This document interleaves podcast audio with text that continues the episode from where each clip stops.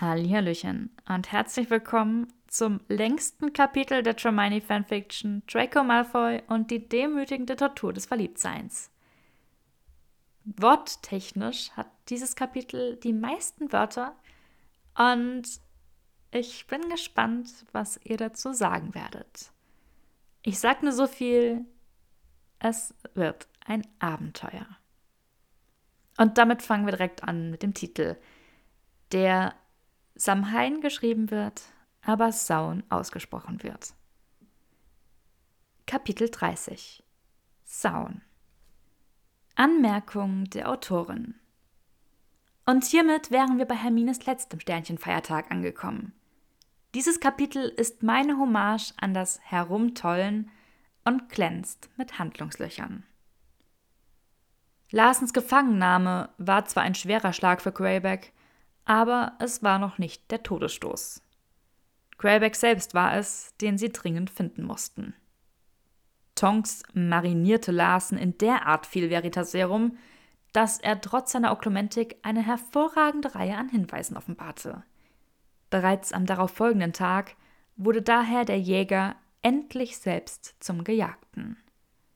Potter und die WTF kamen Greyback sogar zweimal sehr nahe, da sie ihn zuerst in einer Hütte im Lake District und dann in einem Versteck auf den Shetlandinseln in die Enge trieben. Er entkam ihnen allerdings beide Male knapp. Potter tobte. Der einzige Silberstreif am Horizont war, dass Greyback allmählich seine sicheren Schlupflöcher ausgingen, da Larsen ein halbes Dutzend der Standorte kompromittiert hatte. Dieser Silberstreif wurde von der Sorge der Auroren überschattet, dass Greyback in seiner zunehmenden Verzweiflung irgendwann durchdrehen könnte. Während die WTF auf der Jagd war, bekam Draco die Erlaubnis, das Gehirn des Wikingers in einem tagelangen Verhör zu durchsuchen, um zu sehen, was er sonst noch finden konnte. Tonks kam mit Brimble im Schlepptau in den Verhörraum. Larsen, der mit Händen und Füßen an einen Stuhl gefesselt worden war, funkelte sie böse an. Guten Morgen, begrüßte Tonks Larsen mit einer beängstigenden Art von Fröhlichkeit. Schönes Gespräch gestern. Nochmal vielen Dank dafür. Haben Sie sich Gedanken darüber gemacht, welche Kleinigkeiten Sie uns noch mitteilen möchten? Standorte, Pläne, irgendwelche anderen Machenschaften zu Ungunsten von Hallerin Granger, von denen wir wissen sollten? Larsen starrte sie in steinernem Schweigen an. Ansonsten, fuhr Tonks fort, haben wir nämlich die Erlaubnis des Ministers, mit der Legilementik fortzufahren. Wenn Sie keine weiteren Informationen freiwillig herausrücken, wird Euro Malfoy sich diese direkt von der Quelle holen. Dann holt sie euch doch, ätzte Larsen. Brimble, notier bitte, dass Larsen eine freundliche Zusammenarbeit abgelehnt hat, befahl Tonks. Larsen richtete seinen Blick auf Draco und spuckte ihm vor die Füße. Dieser Trotz entzückte Draco.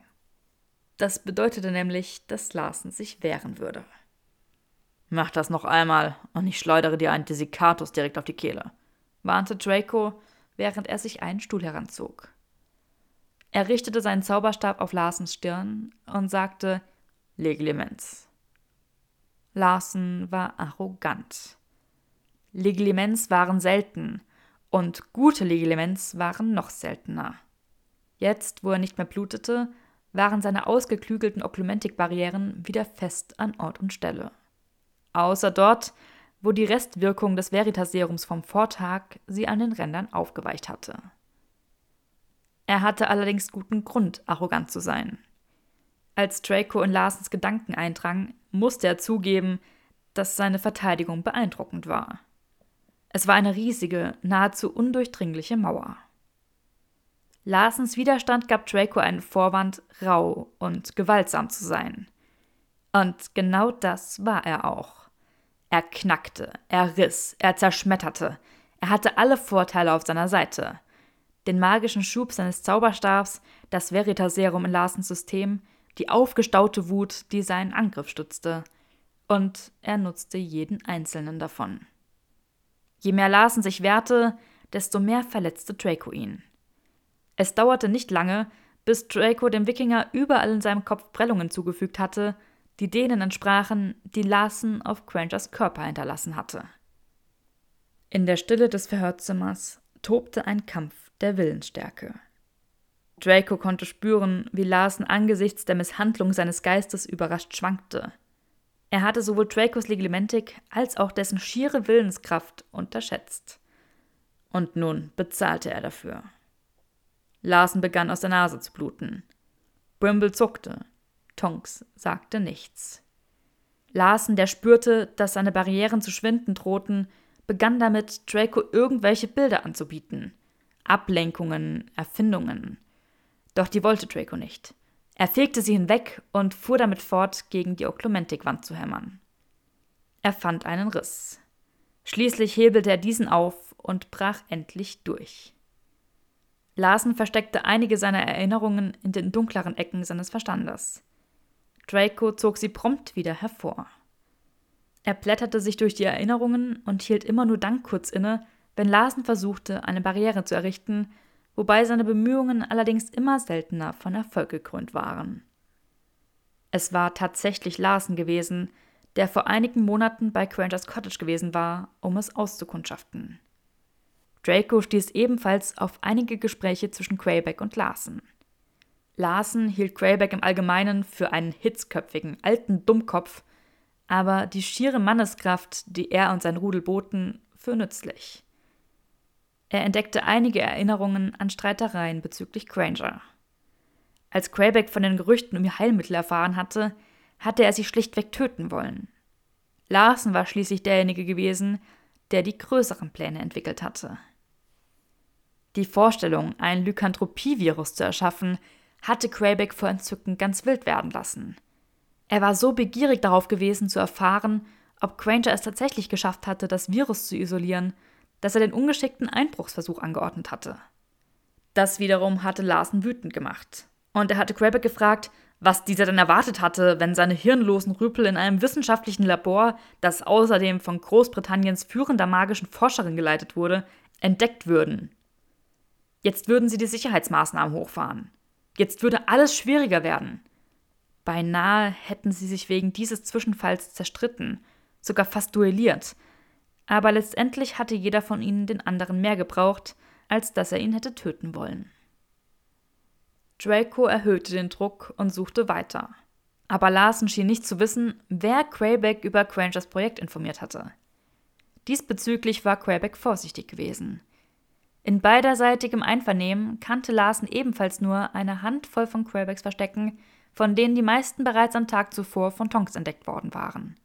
Ein Jammer. Draco diktierte Brimble dennoch ein paar zusätzliche Orte. Schließlich fand Draco auch Erinnerungen an sich selbst. Zuerst im Pub, in Gestalt eines in Granger vernahrten Piloten und dann während der Messerstecherei, als Auror, der sein Leben für sie aufs Spiel setzte. Als er zu Larsen gesagt hatte, sie ist definitiv das wert, was ich dir antun werde, hatte eine gewisse Wildheit in seinen Augen geflackert. Und Draco bemerkte, dass diese Wildheit danach jeden weiteren seiner Schläge und Messerstiche genährt hatte. Larsen war zu dem Schluss gekommen, dass Draco eine Art verrückter Liebhaber von Granger sein musste. Mit diesen Gedanken waren weitere Erinnerungen verbunden, vor deren Entdeckung Larsen sich nun fürchtete und die er um jeden Preis vor Draco verbergen wollte. Als Draco sich ihnen näherte, wurde der Wikinger panisch. Tu das nicht, keuchte Larsen und errichtete dabei eine letzte, verzweifelte Barriere. Draco tat es selbstverständlich trotzdem. Er fand Erinnerungen an Gespräche zwischen Larsen und Greyback, in denen sie betrunken darüber sinniert hatten, was sie mit Granger anstellen würden, sobald sie von ihr bekommen hätten, was sie wollten. Die Erinnerungen waren sehr plastisch. Und sie waren abscheulich. Du verdammtes Schwein, fauchte Draco. Danach folgten Larsens eigene Vorstellungen davon, was er mit Granger hatte tun wollen. Draco war kurz davor, die Kontrolle zu verlieren. Blut sickerte aus Larsens Tränenkanälen. Tonks legte eine Hand auf Dracos Schulter. Der Larsen, der aus dem Verhörraum eskortiert wurde, hatte nicht mehr die geistige Schärfe von dem Larsen, der ihn betreten hatte. Er würde sich niemals vollständig erholen. Ein paar Tage später wurde der Wikinger an Dänemark ausgeliefert. Die dänischen Auroren, die über Larsens Pläne in Kenntnis gesetzt worden waren, machten keine halben Sachen. Ihr Chefauror, selbst ein Lykanthrop, fühlte sich von Larsens widerwärtigem Projekt zutiefst persönlich angegriffen. In Larsens Labor fand eine Razzia statt. Die Beweise wurden eingetütet und alle Inhalte wurden dokumentiert. Danach starteten die Dänen ein kühnes Renovierungsprojekt. Sie sprengten den gesamten Ort in die Luft. Lady Saira berichtete, dass ihre Nachfragen bezüglich der Büchse der Pandora größtenteils mit Gekicher abgetan worden waren. Bis sie eines Tages Ende Oktober eine Nachricht mit dem Hauch eines Gerüchts über einen zurückgezogenen Sammler erreicht hatte. Ein gewisser in Spanien lebender Franzose namens Le Marquis d'Artois. Mit heiteren Schritten machte sich Draco auf die Suche nach Granger, um ihr die guten Neuigkeiten zu überbringen. Granger unternahm neuerdings lange Spaziergänge auf dem Gelände des Männers, um einem vom Laborentzug verursachten Lagerkoller vorzubeugen. Draco fand sie schließlich in der Nähe des Hippocampusbrunnens und belegte sich mit einem Wärmezauber, um die Kälte abzuwehren. Sie lächelte, als sie ihn sah. Er sagte Gl zu sich selbst. Draco schloss sich ihr an, hörte ihr aber nur mit halbem Ohr zu. Die andere Hälfte seines Gehirns beschäftigte sich derweil mit der Form ihres Mundes und dem Spiel der Sonne in ihrem Haar. Am heutigen Tag war der Flohnetzwerkanschluss in ihrem Labor installiert worden, der lediglich für bilaterale Reisen zwischen dem Männer und dem Labor geöffnet war. Der Flohtechniker hatte Granger nicht erkannt. Er hatte die nette junge Dame für eine Studentin im Aufbaustudium gehalten und war so beeindruckt von ihren prägnanten Fragen zum Floherstellungsprozess gewesen, dass er ihr noch vor Ort einen Job als Praktikantin angeboten hatte. Ich musste ablehnen, seufzte Granger wehmütig. Aber es war verlockend. Ich frage mich, wie es wäre, einen richtigen 9 to 5 zu haben, weißt du, einen ganz normalen Job. Was für ein Jammer, erwiderte Draco ironisch. Du kannst natürlich nicht auf halbem Wege damit aufhören, die Welt zu retten. Das wäre einfach nicht sportlich. Er gab ihr die Notiz von Lady Syra. Wir haben eine Spur zur Büchse der Pandora. Granger überflog das Schreiben. Es gibt ein paar bemerkenswerte Details, fuhr Draco fort, während Granger las. Der Marquis verkauft nie etwas, verleiht nichts an Museen und bietet keine Besichtigungen seiner Sammlung an. Er kauft nur gelegentlich selbst und dann interessieren ihn nichts weniger als die seltensten magischen Artefakte. Er verkauft nie Dinge? Natürlich nicht. Warum sollte so ein einziges Mal einfach sein? In Sammlerkreisen ist er dafür bekannt. Oder eher unbeliebt. Er besitzt eine der größten Sammlungen von obskuren Objekten auf dem ganzen Planeten. Und kein einziges davon hat seinen Besitzer nach dem Erwerb wieder verlassen. Keine Verkäufe, keine Tauschgeschäfte. Allem Anschein nach ist er ein echt gieriger Mistkerl. Granger wanderte nachdenklich über den mit Blättern übersäten Pfad. Das lässt uns also nicht viele Möglichkeiten, oder? Scheinbar müssen wir einmal mehr etwas Böses tun, damit Gutes folgen kann. Oh. Irgendetwas sagt mir, dass du etwas Unanständiges vorschlagen wirst. Du klingst, als wärst du angefixt, stellte Granger fest und unterdrückte ein Lächeln. Das bin ich. Darf ich davon ausgehen, dass sich deine moralische Haltung gegenüber Diebstählen seit unserem Ausflug in die Provence nicht geändert hat? Das hat nur meinen Appetit geweckt. Grangers Blick war eine Mischung aus Erleichterung und Tadel. Du bist ein Auror. Müsstest du nicht wenigstens zweimal darüber nachdenken? Liebling, ich denke nicht mal einmal darüber nach. Draco warf sein Haar zurück. Ich bin ein absoluter Rebell, weißt du. Ich liebäugle fast damit, meinen Job als Auror an den Nagel zu hängen und stattdessen ein Gentleman-Dieb zu werden. Lass uns diese Kiste stehlen. Das wäre ein ziemlicher Hingucker in meinem neuen Lebenslauf. Eigentlich will ich aber nicht die Büchse der Pandora. Ich will nur das, was darin ist. Was ist denn darin? Hoffnung. Nehmen wir den Mythos von Hesidus wirklich so wörtlich? fragte Draco mit hochgezogenen Augenbrauen. Granger nickte. Das Buch Offenbarungen hat mich noch nie in die Irre geführt. Erinnerst du dich an den letzten Schritt beim Brauen von Sanitatem? Nein, ich habe es noch nie gebraut. Es ist ein zehnminütiges Rühren, begleitet von einer Art Meditation des Brauenden über dem Kessel. Die Beschwörung lautet Speramus. Wir hoffen. Das Protosanitatum muss in dieser Endphase mit der stärksten Infusion von Hoffnung hergestellt werden, die zu finden ist. Und die Büchse der Pandora enthält Hoffnung in ihrer reinsten Form. Wie bei jedem der anderen Elemente gilt auch hier. Die Zutat ist dieselbe, aber die magische Potenz ist hundertmal so stark. Alles klar. Also, wie lautet der Plan? Granger wurde nachdenklich. Dieser Makita Troy mag äußerst seltene Dinge. Das tut er.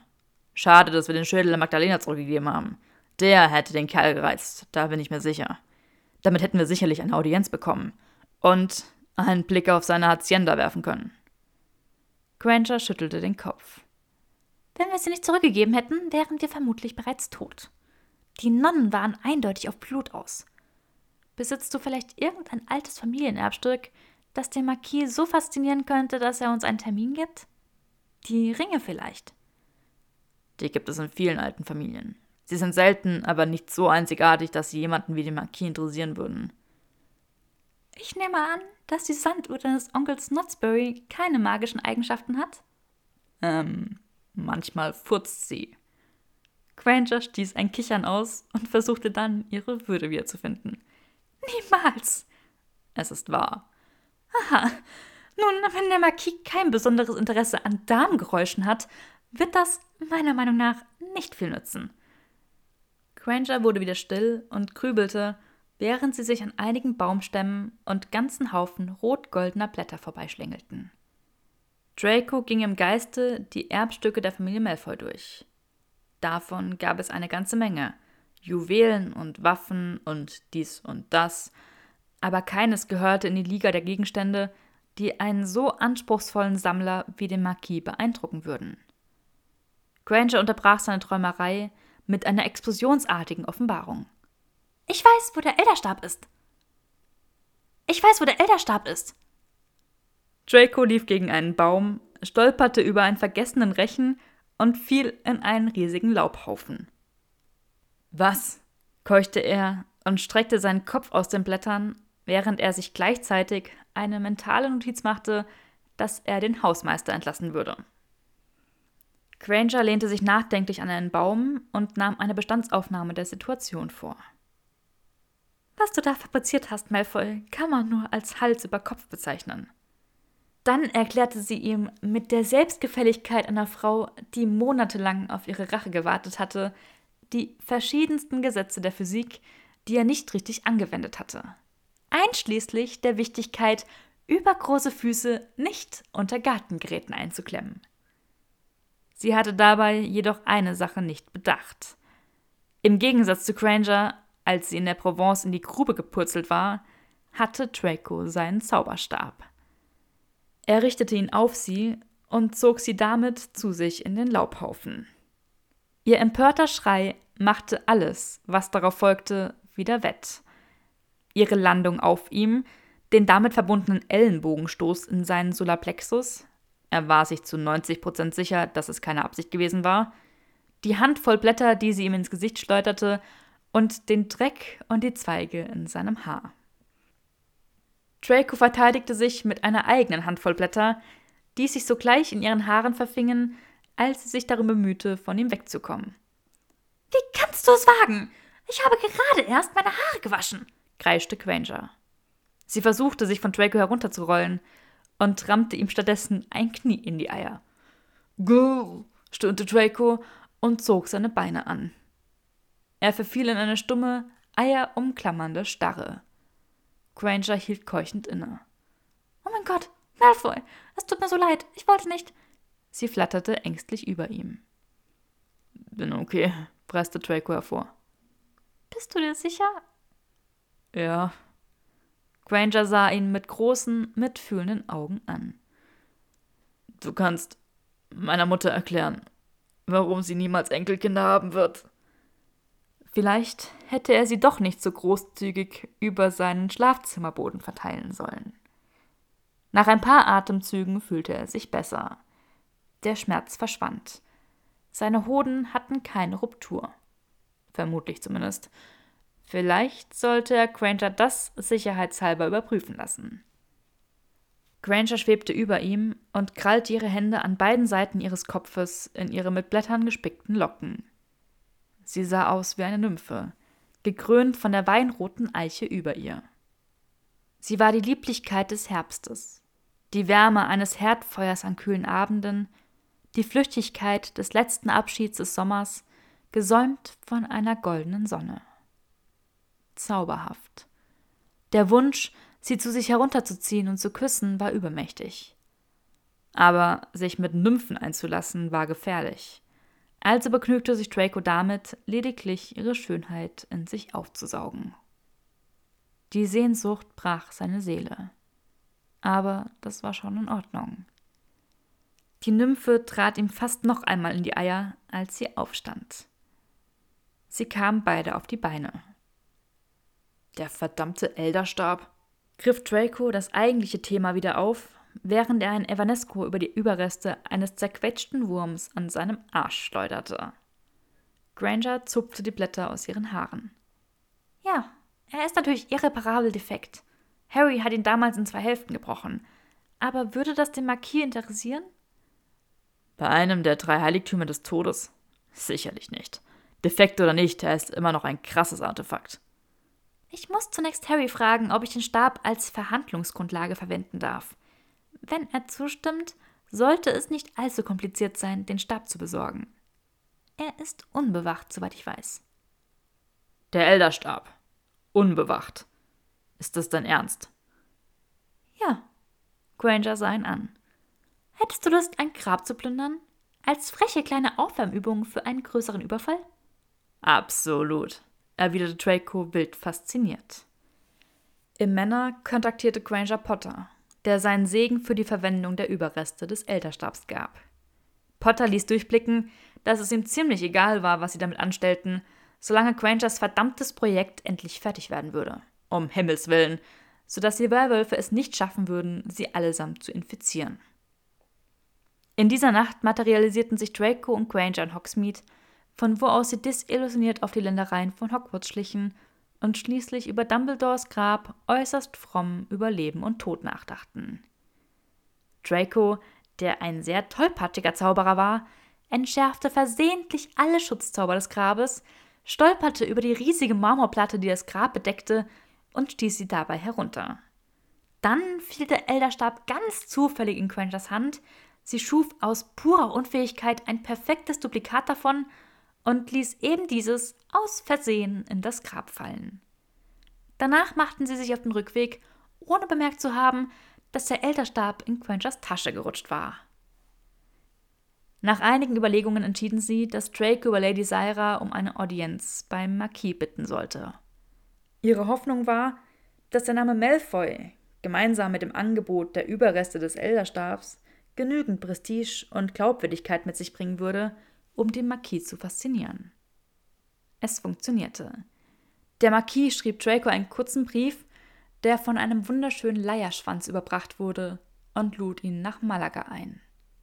Für das Treffen schlug er ein Hotel am Meer vor. Draco antwortete, er mache sich Sorgen um seine persönliche Sicherheit angesichts des Wertes des Objekts, das er mit sich führen würde, und lud stattdessen den Marquis ins Männer ein. Wie sie gehofft hatten, lehnte der Marquis eine Reise nach England ab, bot aber seine eigene Villa als Treffpunkt an. Ob Mr. Malfoy eher geneigt sei, sich dort zu treffen? Seine einzige Bitte wäre, dass Mr. Malfoy sich an seine Sicherheitsmaßnahmen halten und alleine kommen würde. Granger schürzte die Lippen, während sie den letzten Teil des Briefes las, wobei sie sich über Dracos Schulter beugte. Schick ihm deine Zustimmung. Wir werden einen Weg finden, diese spezielle Anforderung zu umgehen. Du kannst es auf keinen Fall alleine tun. Absoluter Rebell hin oder her. Kann ich nicht. Nein. Dein Vertrauen in mich ist schmeichelhaft. Was schwebt dir denn vor? Ich habe ein paar Ideen, entgegnete Granger vage. Sie beäugte Draco nachdenklich und drehte dabei ihren Zauberstab zwischen den Fingern. Draco gefiel das ganz und gar nicht. Sie packte den Elderstab, mit einem seidenen Band um seine zerbrochene Mitte, in eine wunderschöne Schachtel aus Satin und Grenadilholz. Als Draco den Zauberstab in die Schachtel legte, war er absolut leblos in seiner Hand. Der ist nur noch Anzündholz, ehrlich. Nicht einmal ein Funken Magie. Granger zuckte mit den Schultern. Es könnte immer noch die Macht dazu haben, etwas Gutes zu tun. Die internationale Flohreise nach Malaga dauerte sechs Minuten. Grangers Gesichtsfarbe besaß danach die zartgrüne Tönung eines jungen Spargels. Ein gelangweilter Einwanderungszauberer musterte sie und reichte Draco dann sowohl zwei Formulare zum Ausfüllen für ihn und seine Esposa sowie eine Kotztüte. Draco gab für sich als Beruf Tu nicht gut slash absoluter Rebell und für Granger Brandstifterin an. Ihr war zu übel, als dass sie es bemerkt hätte. Der Marquis lebte außerhalb der Pueblos Blancos an der Südküste Spaniens. Draco und Granger nahmen sich ein Hotelzimmer in einem wenige Kilometer entfernten Dorf, um ihre Vorbereitungen für den Überfall abzuschließen.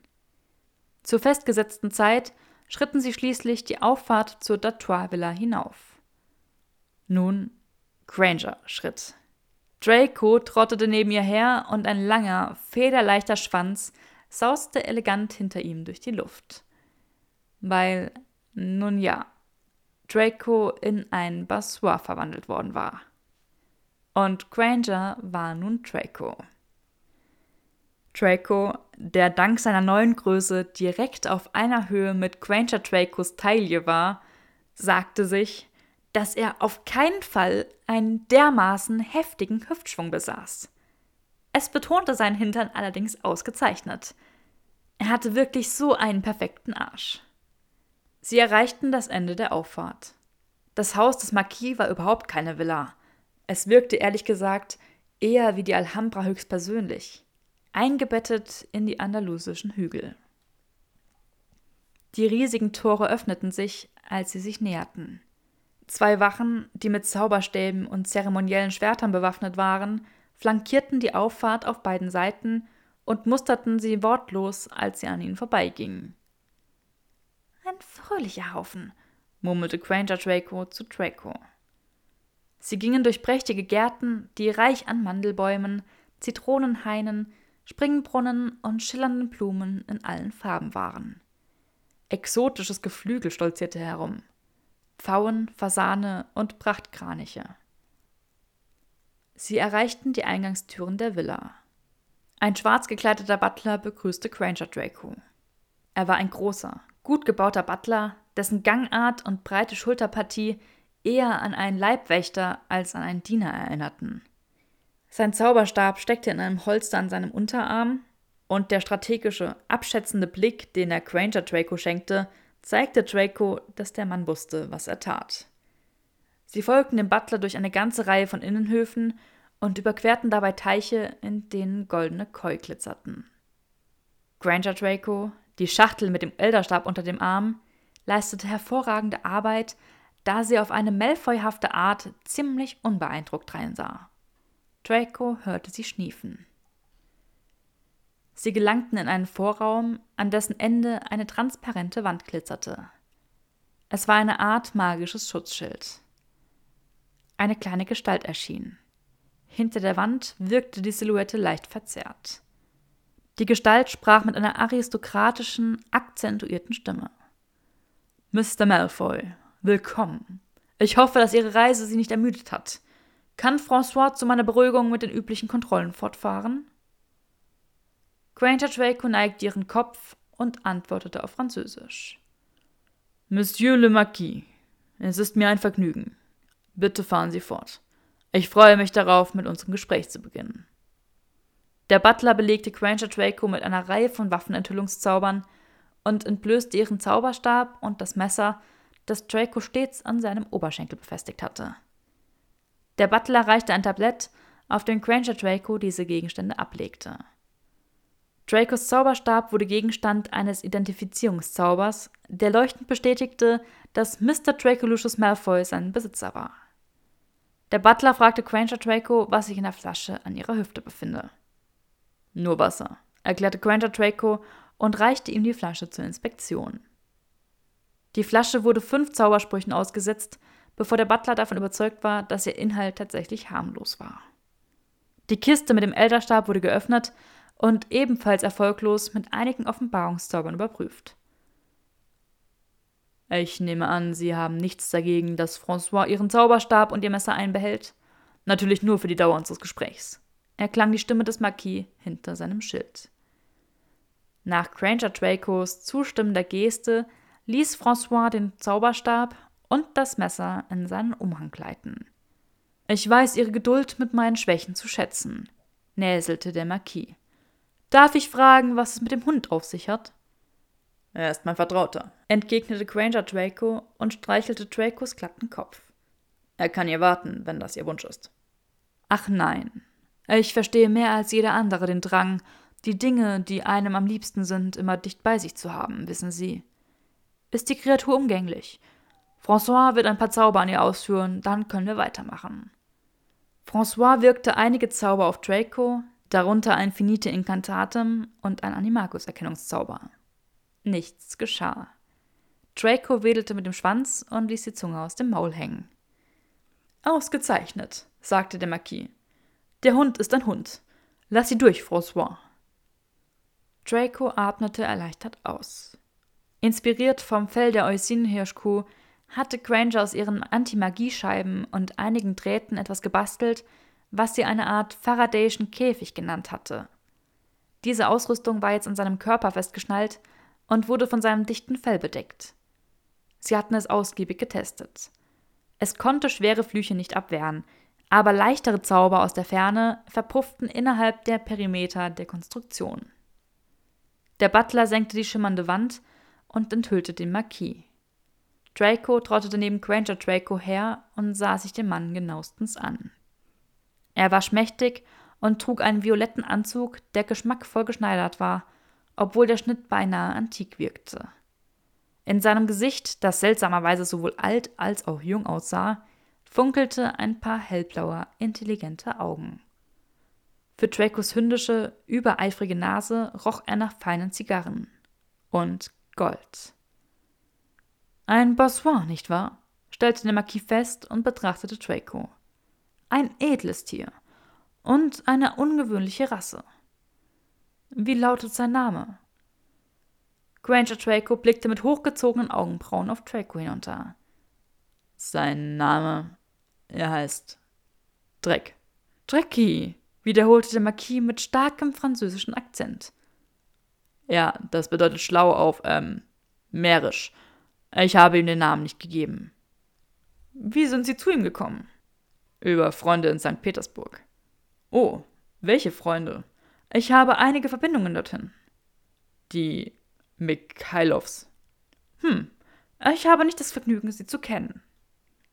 In einem Versuch, den Mann von weiteren Nachstochern abzulenken, sprang Draco nach vorn und legte seinen Kopf unter die Hand des Marquis. Der Marquis sah erfreut aus und tätschelte ihn ein paar Mal. Ein ziemlich fröhliches Kerlchen, was? Ja, du bist ein guter Junge. Draco trottete voraus, schnüffelte herum und fragte sich, ob er zu Zwecken der zusätzlichen Authentizität auf irgendetwas pissen sollte. Sie kamen in einen neuen Hof, der in regelmäßigen Abständen von dünnen Holzsäulen durchbrochen war. Im Mittelpunkt stand ein elegantes Möbelarrangement. Der Marquis hob die Hand und François, der irgendwo versteckt herumgelungert hatte, kam mit den Getränken näher. Möchte Dreck ein Leckerchen? fragte der Marquis. Nein, vielen Dank. Er ist auf einer speziellen Diät. Oh? Er hat Verstopfung. Ah, armer Kerl. Draco wedelte mit dem Schwanz, als würde ihm nichts mehr Freude bereiten als Verstopfung. Granger Draco nahm ein Glas Wein von François und schwenkte es mit einer hochmütigen Geste. Draco war auf keinen Fall dermaßen hochmütig. Wie finden Sie ihn? erkundigte sich der Marquis, als Granger Draco davon gekostet hatte. Ich bevorzuge meinen Wein eher vollmundig, schniefte Granger Draco. Aber dieser hier ist ganz gut. Eine der Augenbrauen des Marquis zuckte bei diesem schwachen Lob. Aha. Er untersuchte sein eigenes Glas. Ich fürchte, ich kann nicht allzu lange verweilen. Ich bin heute Abend ziemlich beschäftigt. Granger Draco brachte ein ausgezeichnetes, unaufrichtiges Lächeln zustande. Auf weiteren Smalltalk würde ich ebenfalls gerne verzichten. Darf ich Ihnen zeigen, was ich mitgebracht habe? Sie setzte sich auf das Sofa. Draco legte sich ihr zu Füßen ab. Granger Draco öffnete die glänzende Schachtel mit dem Elderstab und hielt sie dem Marquis entgegen. Am 2. Mai 1998 von Harry Potter in zwei Hälften gebrochen.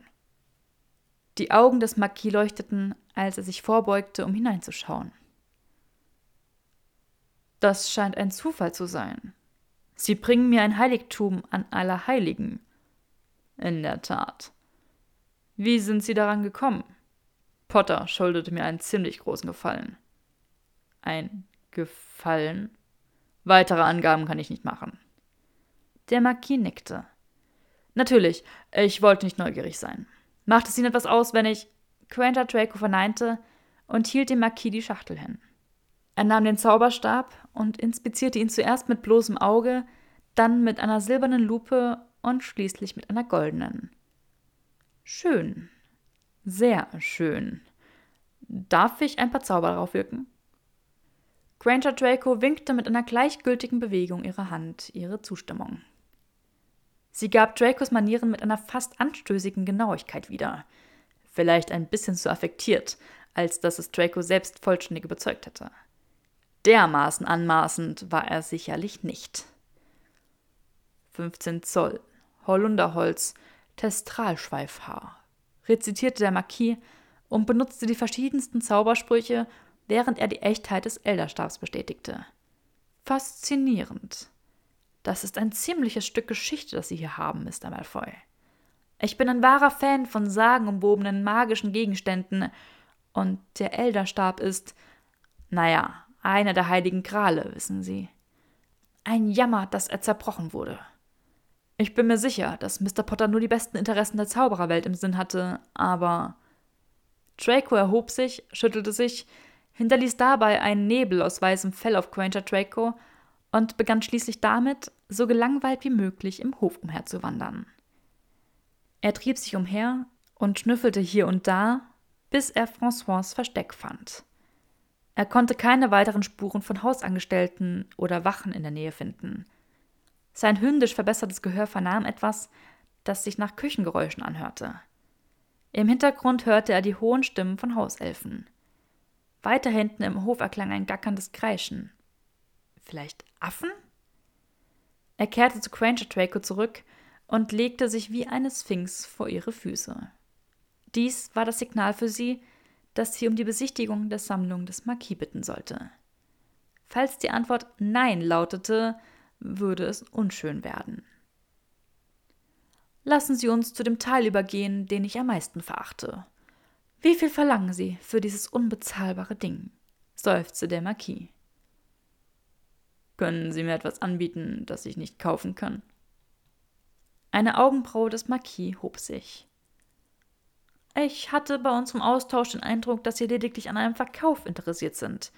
Ich tausche keine Stücke aus meiner Sammlung, falls Sie darauf hinaus wollen. Granger Draco zuckte mit den Schultern. Ehrlich gesagt bin ich mehr daran interessiert, ein würdiges Zuhause für dieses Stück Geschichte zu finden, als alles andere. Ich werde Ihnen sagen, was Sie mir anbieten können, was ich nicht kaufen kann. Eine kleine Tour durch Ihre legendäre Sammlung. Das Gesicht des Marquis verschloss sich. Auf keinen Fall. Granger Draco seufzte. In Ordnung. Ich hatte auf ein wenig Flexibilität ihrerseits gehofft. Ich war der Meinung, dies wäre ein ziemlich großzügiges Angebot. Der Elderstab für ein paar Momente ihrer Zeit. Natürlich respektiere ich ihre Entscheidung. Granger Draco packte den Elderstab zurück in seine Schachtel und schloss den Deckel mit einem Knall. Trotzdem vielen Dank für. Warten Sie. Der Marquis betrachtete die Schachtel mit einem Ausdruck der gierigen Sehnsucht. Sie wollen einfach nur meine Sammlung besichtigen, vergewisserte er sich im Austausch gegen den Zauberstab. Ja. Warum? weil auch das eine unbezahlbare Sache wäre, erwiderte Granger Draco mit einem Grinsen. Ich glaube nicht, dass Sie jemals zuvor eine Besichtigung erlaubt haben. In der Tat, das habe ich nicht, entgegnete der Marquis mit ernster Miene. Er warf einen Blick auf François, der ausgesprochen unglücklich aussah. Dann sah er wieder auf die Schachtel. Er wandte sich erneut Granger Draco zu. Wir werden eine Tour machen. Eine Viertelstunde. Sie haben meine Anweisungen zu befolgen. Und natürlich dürfen Sie nichts anfassen. Na sicher. Und am Ende der Tour wird der Elderstab mir gehören. So soll es sein. Der Marquis wirkte sehr ernst. Was für eine ungewöhnliche Wendung der Ereignisse. Monsieur le Marquis, sind Sie ganz sicher? fragte François. Die Augen des Marquis waren auf die Schachtel aus Granadilholz gerichtet. In seiner Wange zuckte ein Muskel, während er einen inneren Kampf mit sich selbst ausfocht. Schließlich sagte er Du hast Mr. Malfoys Zauberstab, François. Ich glaube nicht, dass er ohne diesen sehr viel Schaden anrichten könnte. Nicht, dass ich Verleumdungen auf Ihren Charakter werfen will, Mr. Malfoy. François ist einfach vorsichtig. Ich verstehe. Wenn es noch etwas gibt, das ich für Ihren Seelenfrieden tun kann, soll ich vielleicht den Hund zurücklassen?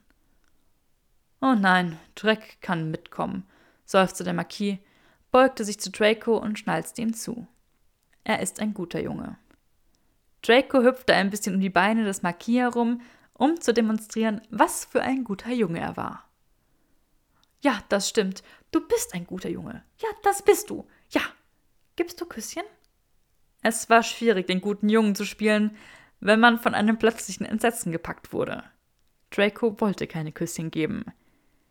Granger Dracos Mund zuckte. Ähm, nein, das habe ich ihm abgewöhnt. Oh, er hat schrecklichen Mundgeruch. Draco warf Granger Draco einen Blick zu, der deutlich sagte, ich bitte um Verzeihung.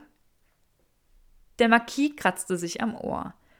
Wie ungezogen. Wir müssen deine Zähne öfter putzen, nicht wahr? Ja, du bist ein kluger Junge. Du siehst fast so aus, als würdest du mich verstehen. Ein dreckiger Junge, sollte ich wohl eher sagen. Ähm, auf Mährisch? François, gehen Sie bitte voran.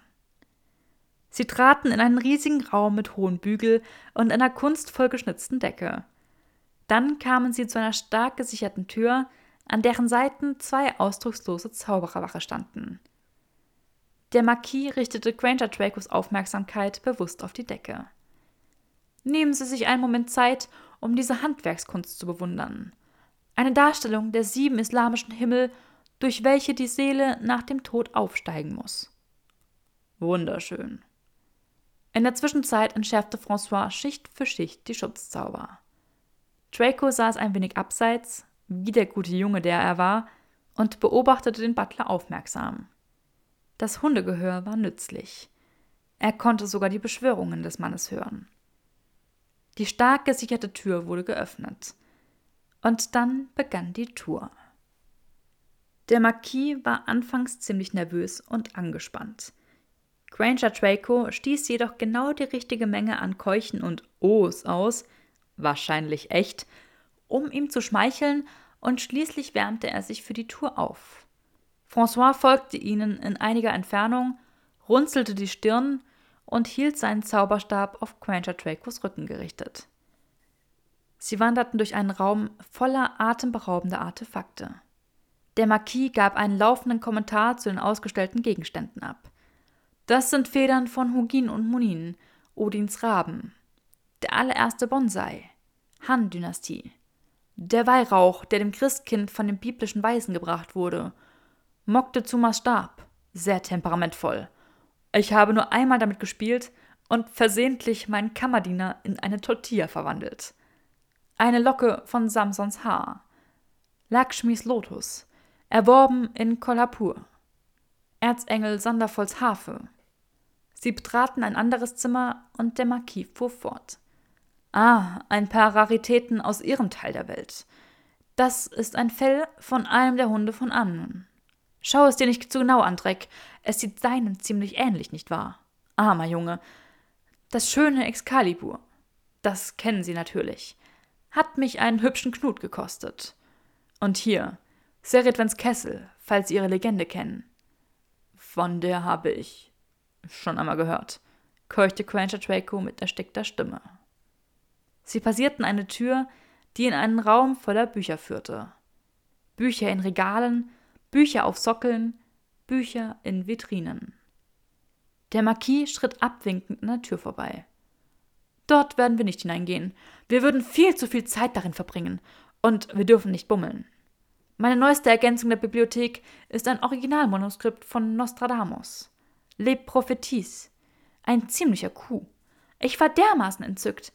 Guter Mann, dieser Nostradamus. Eine ziemlich lustige Persönlichkeit. Äh, zumindest sagt man sich das. Granger Draco blickte sehnsüchtig in den Raum und gab ein Geräusch von sich, das auf ein großes, inneres Leiden schließen ließ. Dabei presste sie eine Hand auf ihr Herz. Geht es Ihnen gut, Mr. Malfoy? Ähm, ja.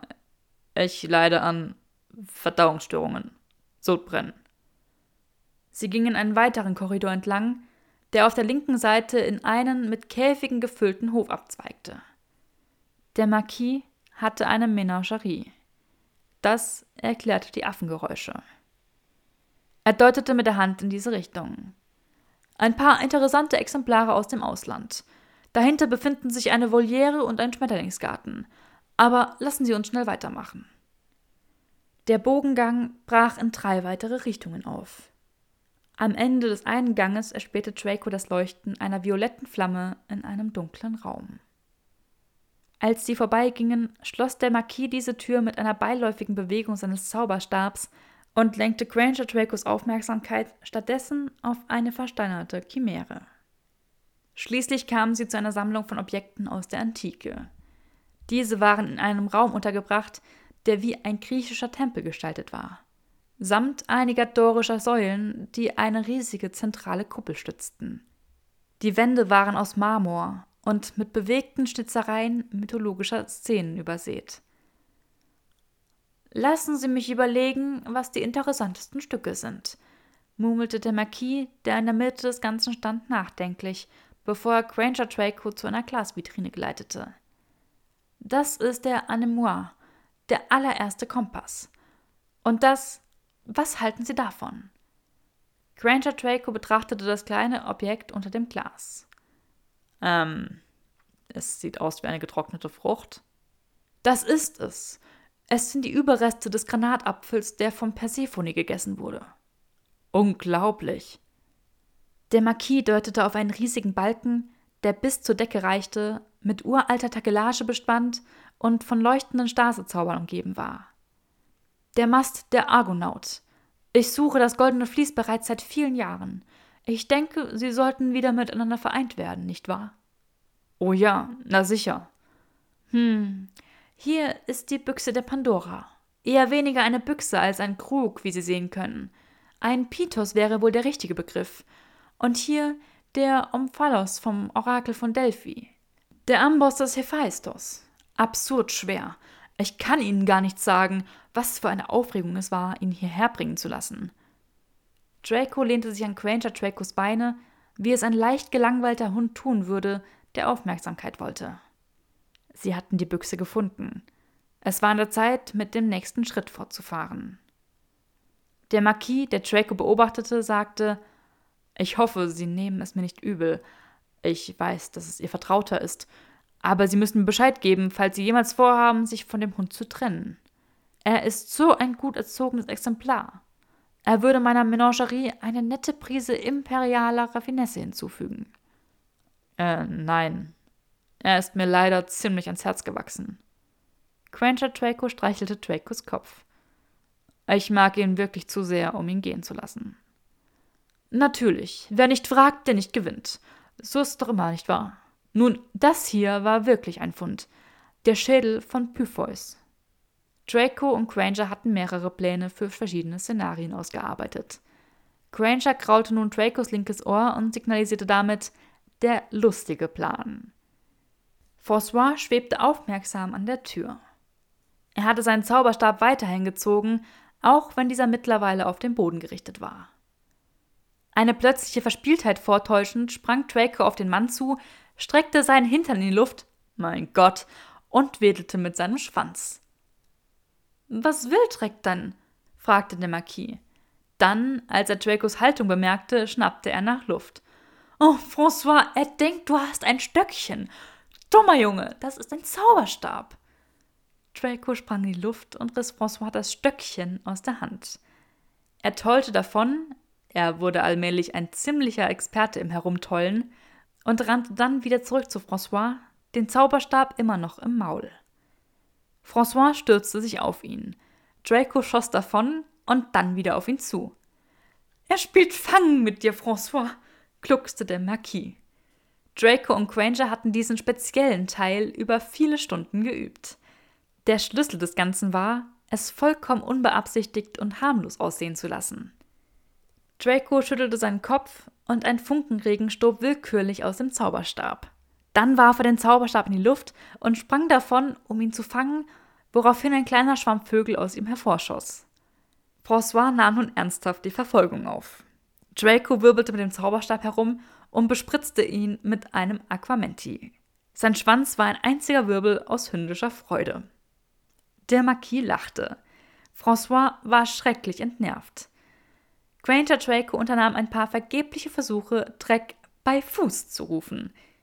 Draco wartete darauf, dass François Anlauf nahm und traf ihn dann auf eine spielerische, tänzelnde Art und Weise mit einem Lokomotor Wibbly.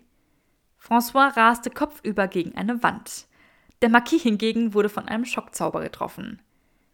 Granger Draco sprang in Aktion, kniete sich neben François, um Dracos Zauberstab zu holen, entfernte vorsichtig die faradayische Ausrüstung von Draco und verwandelte ihn schließlich wieder in sich selbst. Endlich, hauchte Draco, der erfreut war, wieder auf zwei Beinen zu stehen. Granger betäubte François sicherheitshalber ebenfalls und sprach einige stille Zauber. Sie sprinteten zur Büchse der Pandora. Es war ein komisches Gefühl, neben sich selbst herzulaufen. Draco ließ sich von Granger seinen Zauberstab reichen und machte sich schließlich an dem Schutzschild zu schaffen, der die Pitus umgab. Noch 17 Minuten, bis die Wirkung meines Vielsafttranks nachlässt, keuchte Granger. Draco schälte schwitzend die Schutzschichten ab, die das Glas umgaben. Alles klar. Die hier sind nicht zu übel. Ich glaube, die schlimmsten Zauber waren in der ersten Tür. Gib mir noch zwei Minuten. Granger Draco führte ihre eigenen Vorbereitungen durch. Sie zog die Wasserflasche hervor und kippte deren Inhalt dorthin, wo Dracos Aquamenti bereits Pfützen hinterlassen hatte. Fertig, rief Draco. Granger Dracos Hand zögerte über der Pithos. Mein Gott. Was? Sag mir nicht, dass du plötzlich Skrupel entwickelt hast. Öffnen wir gerade wirklich die Büchse der Pandora? Sie wurde schon einmal geöffnet. Das Schlimmste ist also raus, oder? Ja. Sie starrten einander an. Lass es uns tun, sagte Granger bestimmt. Gemeinsam hoben sie den schweren Deckel an. Er glitt mit einem knirschenden Geräusch von dem Gefäß. Sie traten zurück und erwarteten halb, dass die restlichen Plagen der Welt direkt in ihre Gesichter losgelassen werden würden. Aber nein, das Gefäß war lediglich voller Hoffnung. In ihrer reinen, physischen Form war Hoffnung eine nebulöse, leuchtende Substanz, die sich erst in sich selbst zusammenrollte und dann in einem Zittern des Vertrauens, der Überzeugung und des Glaubens wieder ausdehnte. Wie schön, seufzte Granger Draco. Schnapp sie dir und lass uns weitermachen, drängte Draco und reichte ihr seinen Zauberstab. Granger Draco drückte den Zauberstab vorsichtig in die Substanz und saugte sie in ihre Flasche. Dies hinterließ eine bedeutende Vertiefung in der Hoffnung, allerdings nur für einen Moment. Dann formte sie sich neu und das Glas füllte sich wieder. Genau, hauchte Granger Draco. Hoffnung ist nicht endlich. Sie ist unendlich. Es blieb keine Zeit für ein anhaltendes, keuchtendes Philosophieren über die Eigenschaften der Hoffnung. Draco stieß Granger Draco mit den Ellenbogen aus dem Weg, legte den Deckel wieder auf die Pitos der Pandora und reaktivierte die Schutzzauber. Die Flasche wurde in Granger Dracos Umhang versteckt. Bereit, murmelte Granger Draco und richtete den Zauberstab auf Draco. Verdammte Hölle. Ja, auf geht's. Wenn du mir noch einmal Verdauungsstörungen andichtest, dann beiße ich dich. Grinsend verwandelte Granger Draco ihn zurück in einen Hund. Sie legte ihm die Anti-Magiescheiben wieder um und versteckte sie tief in seinem Fell. Dann steckte sie Dracos Zauberstab zurück in François Tasche. Sie rannte an die Seite des Marquis und benutzte seinen eigenen Zauberstab, um einen Renovate auf ihn und François zu schleudern. Oh, Monsieur le Marquis, geht es Ihnen gut? Es tut mir so leid. Dreck hat sie mit etwas getroffen, der dumme Hund. Nur ein Schockzauber, denke ich. Ich habe ihn in die Ecke verbannt. Er wird dafür bestraft werden. Der Marquis erhob sich irritiert und mit einem benommenen Blick. François kam mit tiefem Misstrauen in den Augen ebenfalls wieder auf die Beine. Er schnappte sich seinen Zauberstab und richtete ihn auf Draco. Draco saß in seiner Ecke, sah niedergeschlagen drein und wedelte erbärmlich mit dem Schwanz. Das ist kein verdammter Hund, fluchte François. Finite incantatem. Er richtete den Zauberstab direkt auf Dracos flauschige Brust. Nichts geschah. Also ehrlich, François, damit hast du das arme Geschöpf doch schon gequält. Jetzt zuckte zusammen. Der Marquis klopfte sich den Staub ab. Hör gefälligst auf, das Tier zu terrorisieren. Danke, sagte Granger Draco und warf François einen strengen Blick zu. Es war einfach ein unglücklicher Unfall. Lassen Sie uns die Tour damit beenden. Ich möchte Ihre Zeit nicht überstrapazieren. François, der den Mund zu einer bitteren Grimasse verzogen hatte, belegte den Raum mit Offenbarungszaubern. Alle Schutzzauber waren vollkommen intakt. Da stimme ich Ihnen zu, Mr. Malfoy, nickte der Marquis. Lassen Sie mich Sie hinausführen. Sie folgten dem Marquis. François murmelte irgendetwas vor sich hin und starrte Draco dabei finster an, während dieser seinen Blick mit geheuchelter Freundlichkeit erwiderte und noch ein wenig mehr herumtollte. Endlich erreichten sie den allerersten Vorraum. Hier muss ich Sie verlassen, verkündete der Marquis. Er blickte bedeutungsvoll auf die Schachtel in Granger Dracos Händen. Es ist mir ein großes Vergnügen, Ihnen den Elderstab wie vereinbart zu überlassen, erklärte Granger Draco und reichte ihm die Schachtel. Der Marquis nahm sie und öffnete sie ein weiteres Mal, als ob er sich vergewissern wollte, dass der Zauberstab nicht durch einen Taschenspielertrick verschwunden war. Manche Dinge im Leben sind einfach unbezahlbar, zwinkerte Granger Draco. Die Tour heute Abend war eine Offenbarung. Einer der magischsten Momente meines Lebens wage ich zu behaupten. Sie sollten stolz auf dieses Meisterwerk einer Sammlung sein. Sie ist wirklich unübertrefflich. Der Marquis neigte den Kopf. Eine Arbeit der Liebe über viele Jahre hinweg. Leben Sie wohl, Mr. Malfoy. Und geben Sie mir Bescheid, falls Sie es sich anders überlegen und sich doch von Dreck trennen wollen. Das werde ich nicht. Aber ich werde mich melden, falls ich etwas über den Verbleib des goldenen Vlieses höre, erwiderte Granger Draco mit einem Grinsen. Der Marquis seufzte. Tun Sie das.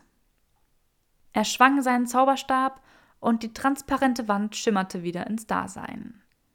François gab Granger Draco den Zauberstab und das Messer zurück. Dann eskortierte er sie, mit einem Blick des absoluten Hasses auf Draco, zurück durch die Gärten, vorbei an den Wachen mit den steinernen Gesichtern, bis zu den Toren und murmelte schließlich eine gute Nacht. Die Tore schlossen sich scheppernd hinter ihnen und erzitterten unter der neuen Reihe von Zauberbannen, die der wütende Butler ausspuckte. Granger Draco legte grinsend ihren Arm um Draco und disapparierte. Im Hotel warfen Draco und Granger Draco einen Stillezauber auf ihr Zimmer und hüpften dann, unfähig zu glauben, was sie gerade geschafft hatten, frenetisch durch die Gegend. Granger Draco umklammerte ihr Gesicht, ging auf und ab und hyperventilierte. Draco wirbelte herum und landete lachend auf dem Bett. Wir haben es verdammt nochmal geschafft. Ich kann es nicht glauben, keuchte Granger Draco. Mein Gott, was für ein Rausch, sagte Draco. Wir müssen wohl aufhören, Dinge zu stehlen, bevor wir damit bei dir noch eine latente Kleptomanie auslösen. Ich denke wirklich über einen Karrierewechsel nach. Granger Draco hielt inne und verzog das Gesicht. Okay, ich muss dringend pinkeln. Na dann geh, schnaubte Draco und winkte in Richtung der Toilette. Aber ich bin du. Noch für neun Minuten, seufzte Granger Draco, während sie auf die Uhr sah. Oh. Draco fühlte, wie sich ein Grinsen auf seinem Gesicht ausbreitete. Was ist das Problem? Willst du meinen Pimmel etwa nicht halten? Ich meine, Ich kann mitkommen und ihn für dich halten, wenn du möchtest. Dann könntest du mit geschlossenen Augen pinkeln? Auf gar keinen Fall, keuchte Granger Draco. Bist du dir sicher? Ja, ich werde. Ich mache es einfach ganz schnell. Sitze oder stehe ich? Ich werde sitzen. Ich will keine Schweinerei veranstalten. Mach dich nicht lächerlich. Der einzige Sinn des Mannseins besteht darin, im Stehen zu pinkeln. Granger Draco verschwand mit einem ziemlich steifen Rücken im Badezimmer. Draco musste das gleichermaßen faszinierende wie nervige Gefühl ertragen, zu wissen, dass Granger gerade seinen Schwanz berührte, ohne dass er dabei war und es genießen konnte. Der Ausdruck auf ihrem Gesicht, als sie in den Raum zurückkehrte, war interessant. Nun, räusperte sich Granger Draco, das erklärt deine Füße. Über diese Definition von Gro. Granger Draco deutete heftig mit ihrem Zeigefinger auf ihn. Lass es. Draco gackerte. Als die letzten paar Minuten des Vielsafttranks verstrichen waren, schmolz Granger Draco ein gutes Stück und Granger wurde wieder sie selbst. Sie schwamm förmlich in seinen Klamotten. Draco drehte sich auf dem Bett herum, damit sie sich umziehen konnte. Du warst echt gut darin, nicht zu sein. Auch wenn du einige Verhaltensweisen ziemlich übertrieben hast. Du gibst auch einen außerordentlich überzeugenden Bossois ab. Ich werfe nicht dermaßen affektiert mein Haar zurück. Das hast du dir ausgedacht. Hast du das Gesicht von François am gesehen? Ich weiß. Er war misstrauisch. Die Anti-Magie-Scheiben haben funktioniert. Merlin sei Dank hat er dich nur aus der Distanz verzaubert und nichts Böseres versucht. Granger, die jetzt in ihrem hübschen, kurzen Sommerkleidchen steckte, gesellte sich zu ihm auf das Bett. Draco bemerkte, dass sie keinen Glimmerzauber auf ihre Narben gelegt hatte. Hast du diese Sammlungen des Marquis gesehen? schnaubte Draco. Oh ja, empörend. So etwas habe ich in meinem ganzen Leben noch nicht gesehen. Und werde es vermutlich auch nie wieder. Jedes dieser Artefakte war mehr als das gesamte Bruttoinlandsprodukt einiger Länder wert. Gieriger Bastard, nicht wahr? Das Bücherzimmer, seufzte Granger und griff sich an die Brust. Er hat Excalibur. Der Mast der Argonhaut. Persephones verdammter Granatapfel. Seredwins Kessel. Wie? Wer ist der Typ? Ich glaube, ich weiß es, offenbarte Draco. Und wenn ich recht habe. Wer? Hast du das Feuer gesehen? Das lilafarbene? Äh, ich glaube nicht. Er hat die Tür geschlossen, als wir daran vorbeigegangen sind. Da war ein violettes Feuer in einem dunklen Raum. Ich glaube. Ich glaube, es war die violette Flamme. Granger schnappte nach Luft. Die violette Flamme? Ja, genau die. Die Flamme, die immer nur von einem einzigen Alchemisten beherrscht wurde. Nein! Ja, Draco lachte ungläubig. Nein! Granger. Nein, das kann sie nicht gewesen sein. Doch, es muss sie gewesen sein. Ich glaube, wir haben gerade einen der größten Alchemisten getroffen, die je gelebt haben. Ich glaube, wir haben gerade den Comte de Saint-Germain getroffen. Nein! Nein! Wie? stotterte Granger. Wie sonst erklärst du dir diese Sammlung? All das muss über Jahrhunderte hinweg zusammengetragen worden sein. Und das ganze Geld, das dort hineingeflossen ist. Sein Gesicht war tatsächlich auf eine eigenartige Weise alterslos. Draco presste seine Handflächen gegen seine Schläfe. Wir haben gerade Saint-Germain bestohlen. Oh, mein Gott, keuchte Granger und hyperventilierte erneut. Ich habe Saint-Germain geschockt. Ich habe seinen Wein beleidigt. Saint-Germain wollte Küsschen von mir. Wenigstens hält er dich für einen guten Jungen. Einen dreckigen Jungen. Mit Mundgeruch. Granger schnappte zwischen zwei Lachanfällen nach Luft. Und er denkt, du hättest Verdauungsprobleme. Draco konnte nicht mehr atmen. Du, dieser Mann ist eine Legende. Und du, verdammt nochmal, hättest du nicht an etwas anderes als Verdauungsprobleme denken können? Hör auf, ich mach mir gleich in die Hose. Granger fiel neben Draco auf das Bett und sie lachten vor lauter Begeisterung, bis sie nicht mehr lachen konnten. Draco und Granger hatten vage Pläne gemacht, noch dieser Nacht nach Großbritannien zurückzukehren, wenn es ihnen möglich war. Dennoch hatten sie beide, nur für den Fall, eine Reisetasche mitgebracht. Dieses nur für den Fall kam tatsächlich zustande. Das internationale Flohnetzwerk schloss um 7 Uhr abends, aber ärgerlicherweise verloren sie das Zeitgefühl und verweilten zu lange bei Tapas und vollmundigen Weinen. Ich nehme an, eine Nacht in Spanien wird keine allzu große Entbehrung sein, sagte Granger achselzuckend, als sie die Tapasbar verließen. Sie wanderten durch den Muggelteil des Dorfes und genossen die andalusische Atmosphäre. Die allgegenwärtigen Geranien in ihren Terrakottatöpfen, die unglaublich engen Gassen und die weiß getünchten Häuser, die kreuz und quer übereinander gebaut worden waren. Sie erreichten einen Nachtmarkt, wo Draco sich leicht ablenken ließ und Granger ihm den Kauf einer Vielzahl von Muggelgegenständen, darunter eine Posaune, ein Ding namens Lavalampe und ein Schlauchboot, ausreden musste.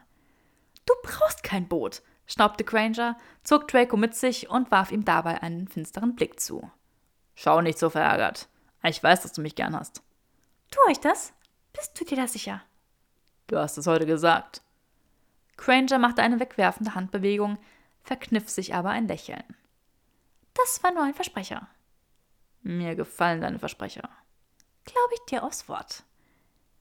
Sie stiegen eine gewundene Kopfsteinpflasterstraße zu einem Mirador am östlichen Ende des Dorfes hinauf. Es war ein Aussichtspunkt, von dem aus sie die dunkle andalusische Landschaft betrachten konnten, die sich sanft dahinstängelte.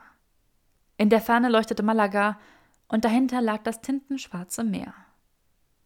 Es schien Draco ein guter Ort zu sein, um ein wenig durch die Gegend zu schauen und somit vielleicht eine unfallmäßige Annäherung am Geländer zu provozieren. Granger beschloss jedoch, ihn mit einem unsexy Bericht über die Schrecken, die den Ketzern während der spanischen Inquisition zugefügt worden waren, zu versorgen, und der Moment verging.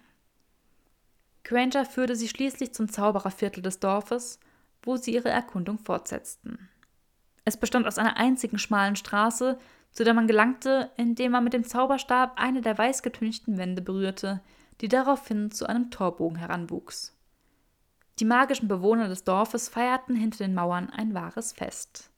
Die Straße leuchtete vor lauter mit Teelichtern bestückten geschnitzten Rüben, Kürbissen und Dingern, die wie echte menschliche Schädel aussahen.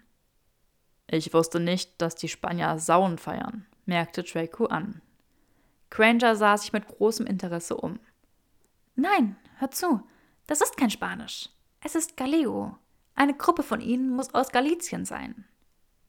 Angesichts von Dracos leerem Blick fügte sie hinzu: Nordspanien. Dieser Teil der iberischen Halbinsel wurde einst von keltischen Stämmen beherrscht. Sie feiern immer noch Sauen. Ja, schau, sie haben Keimara. Was war Keimada? Zuerst war Draco davon überzeugt, dass es aus dem gleichen Material wie das Lavalampending war. Es war allerdings eine Art flammender Punsch, der mit Zitrusschalen und Kaffeebohnen aromatisiert war. Während sie die Straße entlang gingen, beobachteten sie, wie verschiedene Versionen des Getränks in ausgehöhlten Kürbissen, Töpfen und Kesseln zubereitet wurden. Weiß gekleidete galizische Druiden sangen über den Kimadas und zündeten die Getränke an, wodurch wunderschöne blaue Flammen emporschossen. Die Leute zählten bis drei, während sie ihre Gläser leerten. Einige der Druiden sangen auf Gallego, andere auf Spanisch. Von letzterem konnte Draco ein paar Schnipsel aufschnappen. Beschwörungsformeln über schwarze Magie, die Befreiung vom Bösen und die Reinigung des Geistes. Eine freundliche Druidin entdeckte sie und winkte die amüsiert dreinblickenden Ausländer zu sich. Sie reichte Draco und Granger jeweils eine kleine, espresso-große Tasse und lehnte ihr Zahlungsangebot ab. Sie hielt drei Finger in die Luft. Ihr müsst es mit drei Schlucken austrinken. Draco und Granger nahmen jeder einen ersten Schluck. Es war ein berauschendes Getränk. Heißer Brandy, karamellisierter Zucker und ein reichhaltiger Nachgeschmack von Kaffee. Die Druide nickte. Der erste vertreibt das Böse. Nochmal trinken. Sie tranken wieder. Der zweite beseitigt die Vorurteile aus dem Geist, erklärte die Druidin und tippte sich an die Schläfe. Ein noch. Sie leerten ihre Tassen. Der letzte erweckt die Leidenschaft der Seele, sagte die Druidin und presste die Hände auf ihre Brust. Dann sagte sie, Gesegneter Saun und wandte sich ab, um ihren Kessel wieder in Brand zu setzen. Musik begann zu spielen und die Party wurde laut. Und ist deine Leidenschaft geweckt worden? wollte Draco über die Musik hinweg wissen. Oh ja, das ebnet den Weg für alle möglichen Ausschweifungen, erwiderte Granger. Draco grinste sie an. Sie lachte und sah mit geröteten Wangen weg. Langsam kehrten sie zurück in ihr Hotelzimmer. Draco verkündete, er wünschte, er hätte nach dem Rezept für das Getränk gefragt. Die Zugabe der Kaffeebohnen sei brillant gewesen. Granger interessierte sich mehr für die Teile der Beschwörung, die sie gehört hatten, deren Herkunft und Geschichte und ob man sie wohl auch zu den alten Kelten zurückverfolgen könne. Sie duschten beide. Draco fand, dass er immer noch nach Hund roch. Granger sagte, sie rieche immer noch nach Dracos Eau de Cologne und das sei unerträglich. Draco war beleidigt und warf ein Kissen nach ihr. Als Mitternacht näher rückte und Granger gähnte, zogen sie ihre Schlafsachen an. Draco ließ sich auf das Bett fallen. Übrigens gab es nur ein Bett. Selbstverständlich. Granger trug ein Negligé. Nun, es würde schon irgendwie funktionieren. Granger stand mit dem Zauberstab in der Hand am Fußende des Bettes. Sie sah furchtbar konzentriert aus, ganz so, als bereite sie sich auf eine lange Verwandlung vor. Dann sagte Draco, der immerhin ein erste Klasse 1a 24 Karat absolut königlicher Trottel war, es macht mir nichts aus, wenn wir uns das Bett teilen. Granger war hin und her gerissen. Ich weiß nicht, ob das vernünftig wäre. Das Zimmer ist viel zu klein, um irgendein Möbelstück in ein weiteres Bett zu verwandeln. Ich würde es schaffen. Ich verspreche, dass ich dir nicht die Decke klaue. Das ist kaum das, was mir zu denken gibt. Was gibt dir denn zu denken? Granger brauchte einen Moment, um ihm zu antworten. Die Quamera. Oh, vor welchen Ausschweifungen fürchtest du dich? Ihre Tapferkeit in Frage zu stellen, war immer eine sichere Sache. Und es zahlte sich aus. Granger sah ihn mit zusammengekniffenen Augen an, kletterte dann neben ihn auf das Bett und glitt zwischen die weißen Laken. Draco sah nicht nach unten, denn ihr Negligé rutschte dabei hoch, und daher war es besser, wenn er es einfach sein ließ. Stattdessen sah er ihr ins Gesicht. Was? fragte Granger. Es ist schrecklich vermenschlichend, jemand in einem Bett zu sehen, wiederholte Draco ihre eigenen Worte von damals, wobei er sein Kinn auf seine Hand stützte. Ich war davon überzeugt, dass du etwas anderes bist. Etwas anderes? Eine Nymphe, wenn du es unbedingt wissen willst. Granger wirkte amüsiert. Oh. Eine rachsüchtige. Eine, die einen fehlgeleiteten Mann in einen Pilz oder so etwas verwandelt. Granger stieß ein spöttisches Geräusch aus und wedelte mit ihrem Zauberstab, um das Licht auszuschalten. Ich kann jetzt größere und bessere Dinge anstreben, als lediglich fehlgeleitete Männer zu verwandeln. Oh. Hm, ja. Ich weiß nun immerhin, wo Zeritwins Kessel ist. Gefährlich. Ja, so wie du mit deiner violetten Flamme. Du gibst mir Bescheid, wenn du bereit für den nächsten Raubzug bist. Vielleicht sollten wir, wenn das alles vorbei ist, auf die Jagd nach dem goldenen Vlies gehen. Ich stehe ganz zu deiner Verfügung, erwiderte Draco. In der Dunkelheit lag ein Lächeln in Quainters Stimme. Brillant. Schweigen trat ein. Draco war ein guter Junge, auch wenn er kein Hund war. Er blieb auf seiner Seite des Bettes. Er erlaubte weder seinen Gedanken noch seinen Händen, in die sanfte Wärme neben ihm abzudriften. Er benahm sich wie der perfekte Mönch, der er ja auch war regungslos daliegend, an die Decke starrend und nicht an Granger denkend. Es war ein langer Tag gewesen und die Aufregung und der Alkohol wichen der Müdigkeit. Sie schliefen ein oder zwei Stunden, nur um schließlich von dem Geräusch der klappernden Fensterläden aufzuwachen. Ein kalter Wind pfiff durch das Fenster. Ein Rascheln neben Draco verriet ihm, dass auch Granger wach geworden war. Sie setzte sich im Halbschlaf mit verwunderten Augen auf und wandte sich dem Fenster zu. Der Wind blies Hexenflüstern durch die kopfsteingepflasterten Straßen.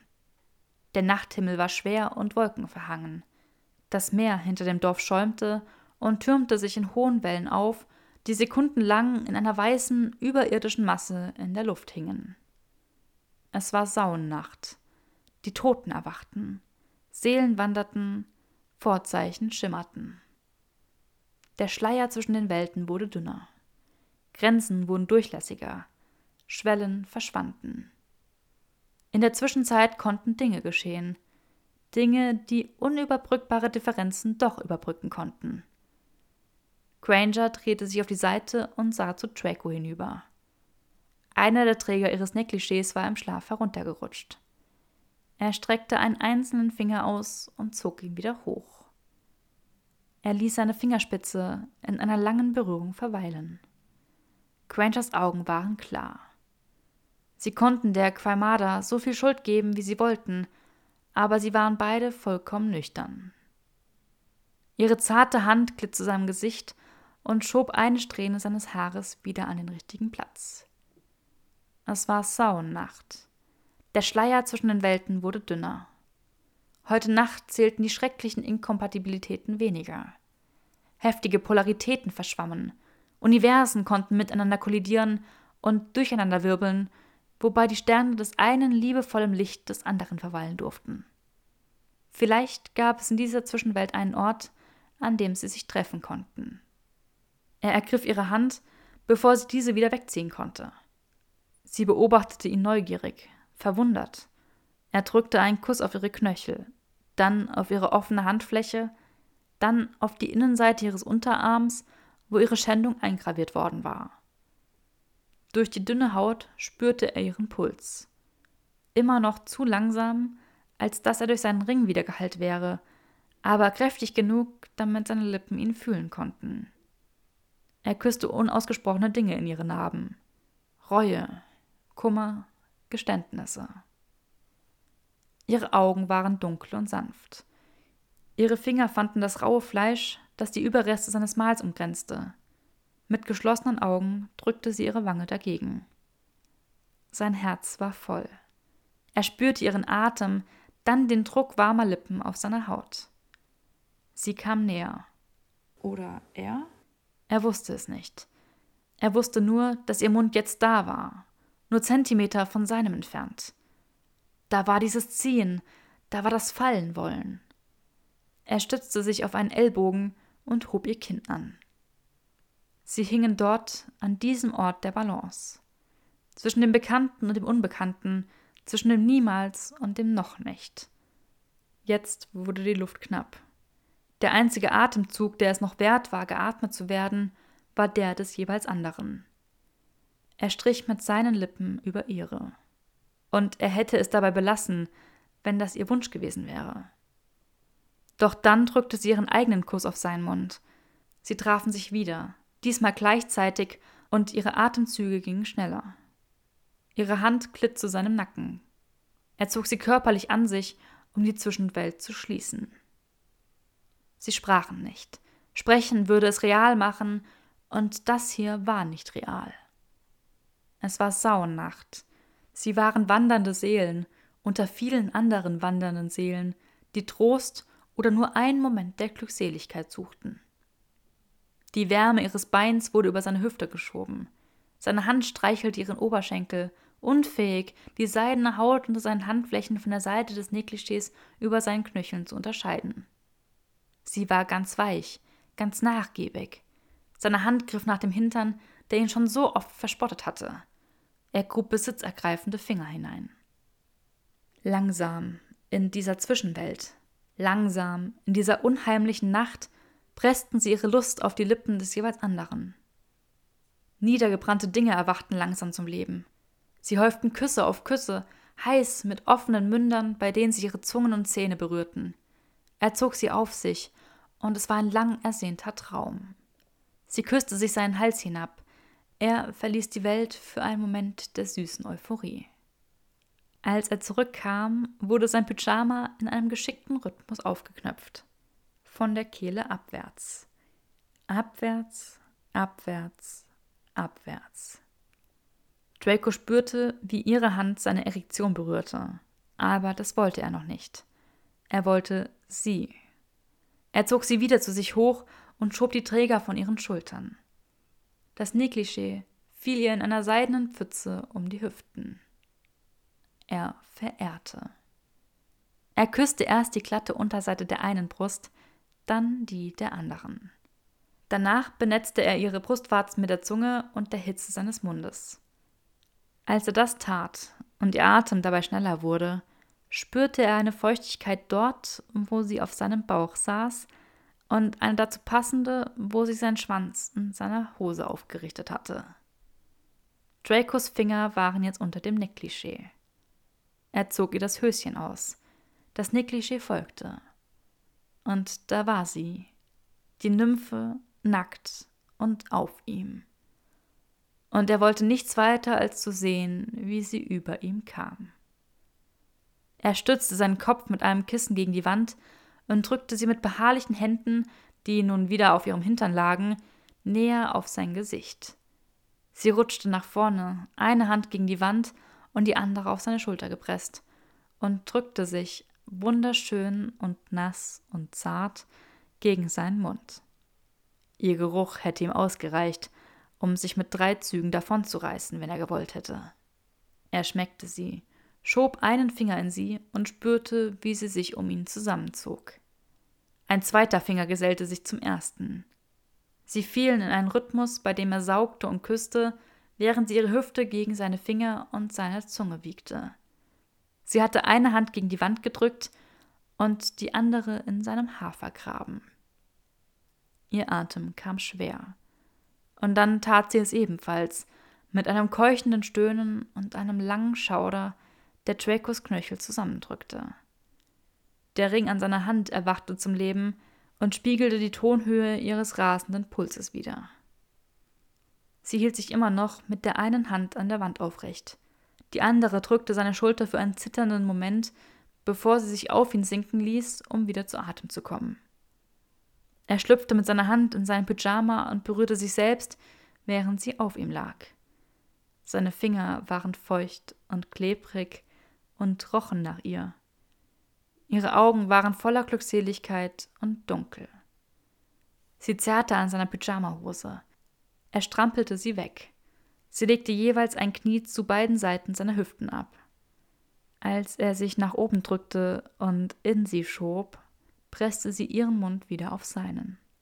Er glitt halb in sie. Diese Hitze und Behaglichkeit würden ihn umbringen. Er zitterte. Zurückhaltung und Begierde. Sie spreizte ihre Knie weiter. Er beobachtete, wie sie sich trafen, wie er sie öffnete, wie sie ihn mit diesen gemächlichen Auf und Abs immer wieder in sich schob und ihn dann glänzend zurückließ. Wieder fanden sie einen Rhythmus, einen Rein und Raus, gespickt mit feuchten Küssen und keuchenden Atemzügen. Über ihm offenbarte sich der herrliche Anblick von ihr, wie sie sich nach oben wölbte der Anblick ihrer Brüste und ihrer geöffneten Lippen. Jedes Rollen ihrer Hüften brachte ihn näher und näher und näher, bis er keuchte und ganz kurz davor war. Sie senkte sich auf ihn, zog sich um ihn zusammen, und er gab nach und entleerte sich mit einigen ruckartigen Schüben in sie, während seine Hände ihre Schenkel umklammerten. Er taumelte für einen langen Moment in seiner ganz eigenen Zwischenwelt. Es war ein Danach, weder ein Hier noch ein Dort, ein Ort der Freude, ein zuckendes Nachbeben und miteinander verbundene Herzschläge, die durch ihre Ringe rasten. Sie legte sich neben ihn und ihren Kopf an seine Schulter. Von dort aus konnte er das Heben und Senken ihrer Brust und den Pfad zu ihrem Bauch betrachten, dem er unbedingt mit seinem Mund folgen wollte. Nichts von alledem war passiert. Und es war nicht real. Eine schläfrige Hand streichelte sein Haar. Er strich mit seinen Fingern über ihre Hüfte. Sie fielen in einen leichten Schlummer. Als Draco vielleicht eine Stunde später erneut erwachte, war er bereits wieder hart. Er stupste sie an, fand sie empfänglich vor und bahnte sich mit seinem Mund den Weg zwischen ihren Brüsten hinunter. Es war Sauennacht.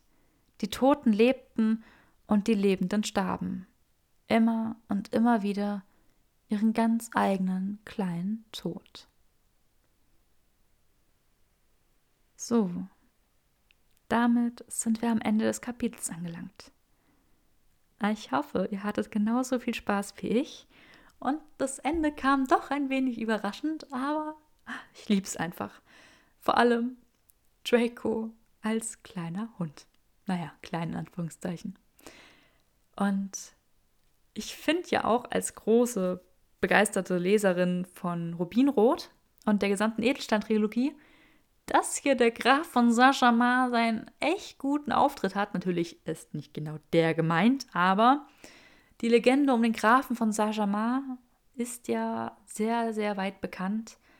Und wer sie noch nicht kannte, diese Legende, sollte sich auf jeden Fall nochmal einlesen. Also, damit sind wir jetzt wirklich am Ende des 30. Kapitels angelangt. Und wir haben noch sechs Folgen vor uns auf die wir uns noch gut freuen können. Und ja, ich hoffe, ihr hattet sehr viel Spaß mit dieser überlangen Folge. Wir hören uns und ihr könnt mir gerne noch schreiben, was ihr an dieser Folge jetzt am allerbesten fandet, weil dass das Kapitel genial ist. Ich glaube, darüber müssen wir nicht sprechen.